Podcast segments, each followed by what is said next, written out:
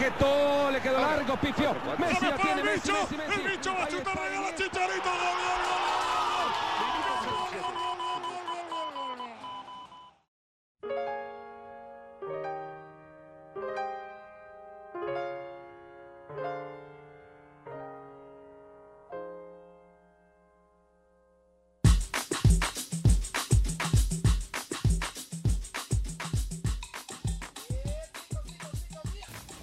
Hola, ¿cómo están? Bienvenidos de vuelta. Esta es nuestra segunda temporada de Día de Juego. Nuevamente me acompaña mi amigo Eduardo Vera Díaz. ¿Qué tal? ¿Cómo están? Una, pues para empezar, una disculpa. Estuvimos algo ausentes en nuestro podcast, eh, problemas pandémicos. Pero ya estamos de nuevo aquí con ustedes para echarle todas las ganas del mundo. Y ¿Vacunados? vacunados, que es lo importante. Y continuar con este proyecto que espero que se convierta en una familia con todos ustedes. Así que, pues sin más que agregar, empecemos. Y bueno, empecemos agregando principalmente que hoy es 5 de agosto, fecha importante en el mundo deportivo. Y la verdad es que esto lo estamos grabando sin ningún afán, podría decirse, sin, sin saber nosotros. Pero hoy, el día de hoy, acabamos de, bueno, más bien dicho, el FC Club Barcelona acaba de comunicar que Leo Messi no seguiría más con el Barcelona. ¿Cómo te toma esta noticia, Tira? Yo recuerdo por ahí del, del capítulo 3 que hablamos sobre esto, o el 2. Sí, ya hace un año Sí. que tenemos hablando de Que, esto. que yo tenía la, la opinión y la mantengo de que me gustaría ver a Messi en otro equipo, cómo se desarrolla, porque pues siempre ha jugado en el Barcelona y verlo en otro equipo grande como el PSG, el Manchester City, pues estaría muy interesante. Hasta en el Necaxa. Sí, un sueño, un sueño, pero bueno. Lo, lo que sí me extraña es que todavía hace semanas, hace unas dos, todavía la semana, esta semana, se decía que Messi ya tenía su, su contrato prácticamente firmado, que hasta el 2026 con el Barcelona. Y hoy prácticamente afirman que se termina toda la relación. Entonces es algo difícil de creer para todos los culés, para todos los amantes del Club Barcelona, porque se va el ídolo, ¿no? El, el ídolo del Barcelona. ¿Y tú, Andrés, crees que realmente Messi se quede en el Barcelona o cómo ves esta situación? ¿Qué equipos crees que lo pretendan? Pues mira, yo sí, yo sí veo que Messi se va, la verdad. Yo veo que Messi ya no se queda en el Barcelona. Yo siento que su relación está prácticamente rota. Eh, y bueno, pero, pero no, no sabría decirte con certeza porque en España se maneja mucho el tema de que es más bien un boicot contra la liga, ¿sabes? Con esto de la normativa de salarial, de que no puede ganar tanto y bla, bla, bla, bla, bla, bla. Yo siento que es más bien un boicot para, para presionar a la liga y exigirle de que Messi se quede. Porque es bien sabido que la liga perdería muchísimo dinero si Messi llegara a irse. O sea, lo que genera Messi en, en, en derechos televisivos, en promocional, Patrocinios. patrocinios. O sea, la verdad es que la liga se quedaría pues prácticamente sin, sin el crack, sin la estrella de la liga. Y esto sí sería un problema para ellos. Ahora tú me preguntas de qué equipos lo pretendían. Pues mira, se hablaba mucho del Manchester City, que la verdad es que no lo descarto, pero sí lo veo más difícil porque en ciertas ocasiones Pep Guardiola ha dicho que pues que él no lo quiere, que él debería de retirarse en el Barcelona. Además que justamente también el día de hoy eh, el Manchester City acaba de anunciar a Grealish eh, como nuevo jugador del City y de hecho le dieron la 10. Digo, esto no significa nada, le pueden cambiar el número y ya está. Pero lo anunciaron también el día de hoy y pues sí, eh, desembolsaron una cantidad fuerte de dinero, más de 100 millones de euros, que pues para este jugador la verdad me sí me excesivo, pero es muy bueno de una buena Eurocopa. Entonces, o sea, te digo, uno es el Manchester City, no lo descarto, pero pues ya hicieron una hicieron un gasto grande. El otro está el París, que yo creo que se verá el París. Yo la verdad lo veo muy cercano al París. Este, dicen que ya hizo contacto directo con París. Además de que semanas antes, no sé si viste una foto que rondaba en internet donde se juntaba con, Con Di. María, con Neymar. Entonces, pues tal vez por ahí fue el convencimiento. Pero pues eso es algo que nunca sabremos, ¿verdad? Lo que sí estamos seguros y, y aquí se los estamos informando a ustedes por si aún no lo saben, es de que Leo Messi se va del Barcelona. Por ahora. porque han dicho muchas veces que se va y al final se queda. Pero por ahora, el Barcelona ya lo publicó, ya le dedicó muchos videos, fotos de adiós en sus cuentas oficiales, Instagram, Twitter, de que se iba. Entonces, pues, a esperar. Espero que pasen los próximos días. Que te digo, para mí, se va. Sí, para mí también y ojalá. Espero que sí se vaya para verlo en otro lado. Eh, pues mira, los románticos del fútbol, como te dije alguna vez, esperarían que se quedara, pero bueno. Que se quedara ahí y se retirara ahí mismo. Pero sí, yo creo que se va. Se va. Se va.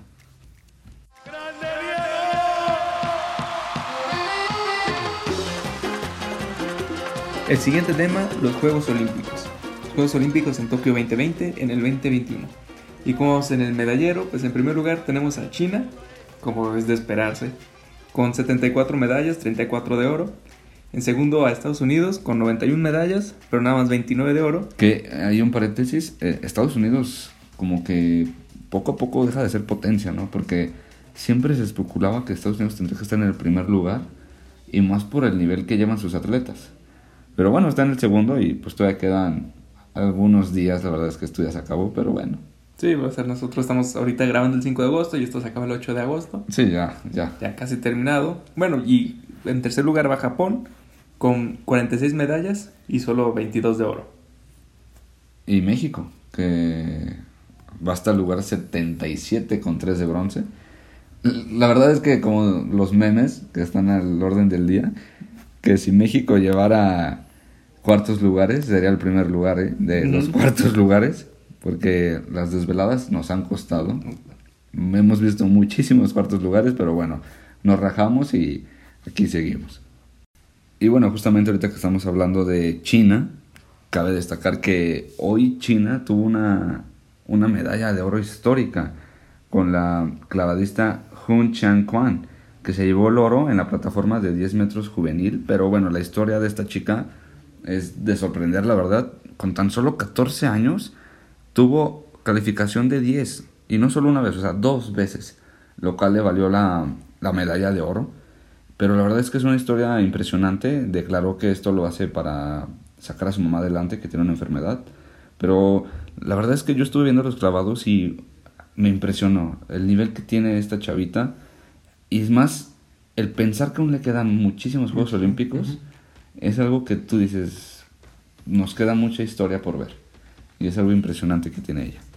Y bueno, estamos hablando de estos clavados. También mencionar que hubo dos mexicanas. Eh, una de ellas quedó en cuarto lugar y la otra en sexto. Eh, se luchó hasta el final, pero la verdad es que el nivel que tienen las chicas que participaron el, impresionante. Pero bueno, este hay que seguir viendo a los mexicanos, a ver qué más pueden lograr que todavía quedan ahí unas que otras medallas que esperemos las saquen, esperemos las consigan, al menos una de oro, para escuchar nuestro himno nacional, que sería hermoso, ¿no? Y bueno, hablando rápido de los mexicanos en Tokio, aún nos queda por ver lo que es Andrés Villarreal e Iván García en la plataforma de 10 metros de clavados. Son las preliminares, pero estoy seguro que avanzarán. Los dos tienen una gran competencia, son muy buenos en su deporte y no dudo que avanzarán a la siguiente ronda para buscar una medalla. Eh, bueno, esto que le estamos diciendo, la preliminar es el día 6 de agosto a las casi una de la mañana. Obviamente usted cuando escuche esto ya, sabrá, ya sabrá que ya pasaron, esperemos que así sea, pero pues no los deje de seguir. También tenemos el atletismo, que todavía queda Ilse Guerrero, Alegna González y Valeria Ortuño en caminata de 20 kilómetros femenino, que esperemos que tengan una gran participación para conseguir una medalla. Eh, igual, de igual manera, pues tenemos el, el, fútbol, que es un deporte que nos importa mucho aquí en México, a las 4 de la mañana. Sí, creo que es el deporte número uno. Pues de mucho. Y 4 de la mañana contra Japón buscará el bronce. Principalmente era a las 6 de la mañana, una decisión que tomó el COI, no, no, desconozco el por qué, pero lo movieron a las 4 de la mañana hora local de México. Pero bueno, buscar el bronce. A ver quién se despierta a esa hora a verlo. Bueno, y después, y también tenemos el golf con Gaby López y María Faisi, que esperamos pues tengan una buena participación en los Juegos Olímpicos. Que la verdad es que en el golf sí se prometía, bueno, se promete medalla. En la participación de los hombres, lo que fue Carlitos Ortiz, tuvo unos grandiosos tres días y en el cuarto día se cayó. Pero la verdad es que los mexicanos en lo que es el golf están repuntando mucho. Y yo creo que en estos Juegos Olímpicos estos mexicanos tienen para pelear. Todavía queda unos días, entonces no lo descarto. Pues esperemos si que consigan una medalla de oro para pues subir en posición en el medallero. Pues subir un poco, ¿no? Y como dije anteriormente, escuchar nuestro hermoso himno nacional, que siempre es un orgullo. Y pues también recordarles a todos ustedes que lo más seguro es que después, el, bueno, nuestro siguiente podcast ya habrá pasado nuestra ceremonia de clausura de los Juegos Olímpicos. Que la ceremonia de clausura, por si usted no lo sabe, es este domingo 8 de agosto a las 6 de la mañana. Se levanta temprano a ver la ceremonia de clausura y luego se va por su birria, ¿no? Por su birria y a ver a Chabelo.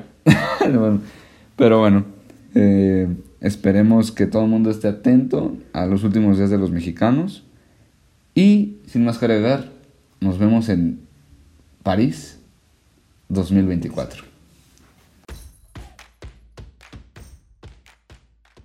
Hablando sobre el NFL, hoy 5 de agosto arrancó la pretemporada que consiste pues en cuatro semanas de juego.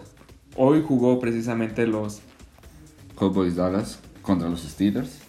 Eh, mencionar que los vaqueros cada semana cada semana y cada temporada nos prometen nos prometen y bueno, al final conocemos la historia de siempre. Y el 29 de agosto se acaba esta pretemporada, juegan los Falcons contra los Browns y pues ya vemos ahí qué promete cada equipo, qué tiene y ya pues para la temporada. Sí, ir sacando conclusiones, deducciones de cómo pinta esto, ¿no? Porque el 9 de septiembre inicia la NFL como tal, la semana 1, entre los Buccaneers y los Vaqueros de Dallas. Recordar que los Buccaneers son los campeones actuales y cuentan en sus filas con nada más y nada menos que con Tom Brady, ¿no? Que es el, para muchos, el mejor jugador de la historia de la NFL, uno de los mejores quarterbacks de la historia de la NFL. Y pues bueno, será interesante ver qué promete. Y pues siempre es interesante ver la NFL. Seguirla y pues ver qué, qué trae cada equipo. Y bueno, ya para terminar este primer episodio de la segunda temporada, hablemos un poco del fútbol mexicano. Recordarles que la selección mexicana perdió la Copa Oro contra Estados Unidos el pasado fin de semana. La verdad es que una derrota vergonzosa contra un equipo B de Estados Unidos. Que la verdad yo no sé cómo todavía hay gente que lo justifica diciendo que México no tenía tal y a tal y a tal, pero México no dejaba de ser el equipo A. Entonces la verdad esto para mí fue una derrota vergonzosa que se tendrían que rendir cuentas para mí. Yo sí creo, yo estoy en los que tú criticas. Yo creo que mucho del equipo A sí estaba jugando en los Olímpicos, como Laines, eh, pero, Henry Martin. Pero ellos entraban más en la categoría Sud-23, ¿no? Estás... No, pues estoy, de acuerdo, pero aunque, a pesar de que tengan menos de 23, 23 años o menos, siento que tienen el nivel para jugar no, yo, con los mayores. Yo estoy de acuerdo que tienen el nivel, pero México llevaba a un Héctor, un Héctor Herrera, llevaba a Talavera, llevaba a Tecatito, llevaba, la verdad es que jugadores de primera calidad.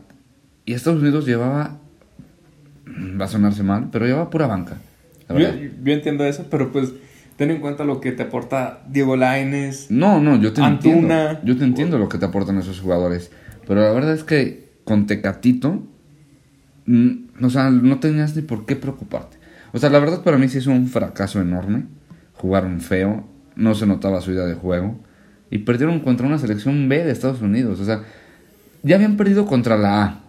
Que la verdad tú dices ahí, bueno, perdieron contra la A, era un mejor equipo, tienen a Pulisic, tienen a Io Reina, tienen a quien tú quieras, ¿no? Pero luego pierden contra esta selección, que la verdad, bueno. Yo creo que desde que, o sea, que empataron, contra Trinidad y Tobago no había mucho que esperar de la selección.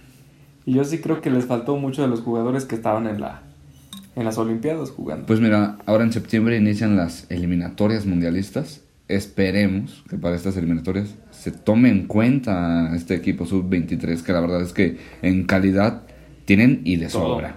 La verdad. Y yo creo que aportan mucho, sobre todo en la delantera, pero pues también la parte de la, de la defensa, también le hace falta la, a la mayor. Sí. Y bueno, hablando ahora sobre un poco sobre la Liga MX. Tenemos, bueno, la jornada 3 arrancó justamente el día de hoy, 5 de agosto, entre el Querétaro y León. Y también tenemos el próximo sábado lo que viene siendo Chivas contra Juárez. Y mañana, o sea, viernes 9, o 6 de agosto, el Necaxa recibe al campeón Cruz Azul. Venga, rayos. que la verdad yo creo que se la lleva el Necaxa, ¿eh? Porque, por ejemplo, contra el, contra el juego contra el América, el Necaxa dio un juegazo que no la metieron por milagro. Por milagro y te hablo del portero que tiene el América, ¿eh? La verdad es que le sacó muchísimas al Necaxa. Y bueno, Cruz Azul, recordarte que no tiene a hombres importantes ahorita. Porque están Porque jugando, están en la Copa Oro o en la... Y bueno, muchos apenas se van, se están empezando a incorporar, ¿no? Y bueno, también mencionar que se va a jugar América Puebla también el sábado, Tigres Santos, Pumas Atlético de San Luis. Esto es sobre la jornada 3 que se juega este fin de semana. Recordar que en primer lugar ahorita va Toluca. Segundo lugar, ¿quién crees tú, Lalo? Yo creo que el América. No, nada que ver. Segundo lugar, Mazatlán. O sea, increíble, increíble, pero ahí tenemos a Mazatlán. Tercer lugar, Santos. Cuarto lugar, Monterrey. Atlas, San Luis, América, León. ¿Dónde están mis rayos? Esos son los ocho. Eh, Necaxa ahorita va en Mm, penúltimo 17. lugar. No Todavía, todavía le falta, todavía le falta. Esperemos que se lleve el triunfo de perdido un puntito. Ahora jugando en casa. Y bueno amigos, esto fue todo de este primer capítulo de esta segunda temporada. Nuevamente les reitero, esperamos estar aquí ya semana tras semana. Fue una temporada difícil, por lo cual no pudimos estar con ustedes. Pero de aquí para adelante, ¿sí o no? A seguirle y pues buscando lo que sea del deporte. Esperemos que aquí nos sigan escuchando, que nos convirtamos en sus comentaristas deportivos favoritos, siempre trayéndoles notas interesantes, alguno que otro chistorrete de Lalo, pero, pero aquí estaremos con ustedes. Muchas gracias por escucharnos. Mi nombre es Andrés Rendón. Yo soy Eduardo Lera, rayo de corazón. No se olviden de seguirnos en nuestras redes sociales, en Twitter, e Instagram. Y por ahí tendremos alguna sorpresilla próximamente. Muchas gracias. Saludos a todos ustedes.